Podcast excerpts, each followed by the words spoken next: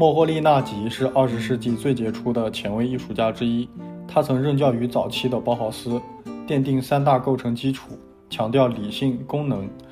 他在学术上对表现、构成、未来、达达和抽象派兼收并蓄，以各种手段进行拍摄实验。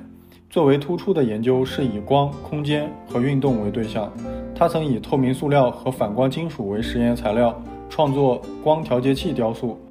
他生前著有大量艺术理论著作，《新视觉》和《运动中的影响》是最著名的两部。纳吉从各方面入手，在包豪斯推进俄国构成主义的精神，把设计当作是种社会活动，一种劳动的过程，否定过分的个人表现。强调解决问题、创造能为社会所接受的设计。他一直坚持不懈地努力将这种具有强烈社会性的设计观念灌输到设计教育当中。他从平面设计、绘画、实验电影、产品设计、家居设计等各方面灌输自己的观点，并且身体力行地从事设计和创作。